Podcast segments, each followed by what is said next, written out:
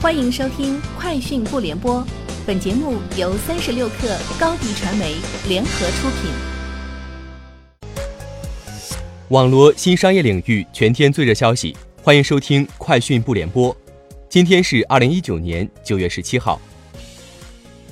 支付宝推出轻会员，华为创新市场运营部负责人王希介绍称，轻会员结合芝麻信用与花呗特性。可以让消费者无需预付任何费用即可成为会员，先享受优惠权益，到期后再结算会员费，同时也帮助商家有效获取更多付费会员，提升复购率，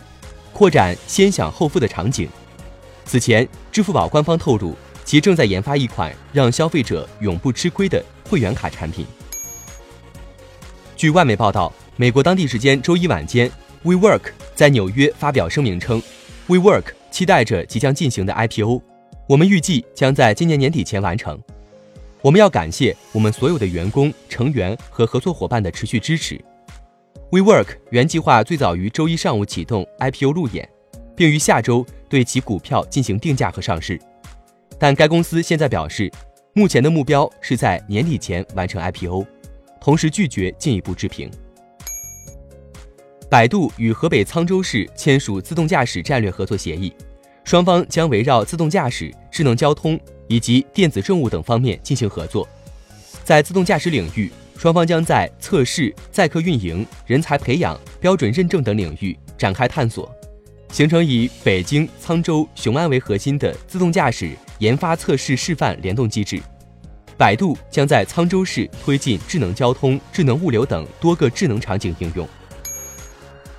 三十六氪获悉，日前。字节跳动旗下短视频平台火山小视频已经上线小程序，这是继今日头条、抖音之后，字节跳动第三款上线的小程序功能产品。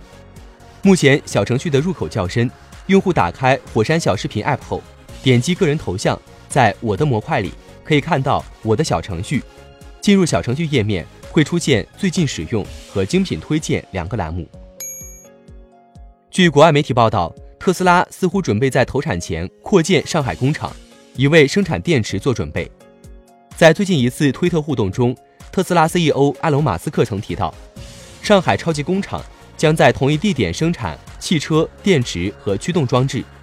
这与特斯拉目前在美国的战略不同。该公司在美国的战略是，在弗里蒙特工厂进行汽车组装，在内华达州的超级工厂完成电池和驱动装置生产。三十六氪获悉，QQ 音乐官方微博称，周杰伦全新数字单曲《说好不哭》在 QQ 音乐数字专辑销售额突破一千五百万元，获得殿堂金钻唱片等级认证，成为 QQ 音乐平台历史销售额最高的数字单曲，同时也是 QQ 音乐平台首个最快突破殿堂金钻唱片等级认证的数字单曲。支付宝小程序今日宣布。将与新浪微博在场景、产品以及平台三大层面实现互通。据介绍，基于双方统一底层框架和后台，未来新浪微博将利用社交关系链和内容扩散能力，帮助支付宝小程序商家更好地把服务触达给用户，而支付宝小程序也将为新浪微博的内容消费服务闭环。以上就是今天节目的全部内容，明天见。欢迎添加 baby 三十六克 b a b y 三六 k r 加入克星学院，每周一封独家商业内参，终身加入学习社群，聊风口谈创业，和上万课友一起成长进化。高迪传媒，我们制造影响力。商务合作，请关注新浪微博高迪传媒。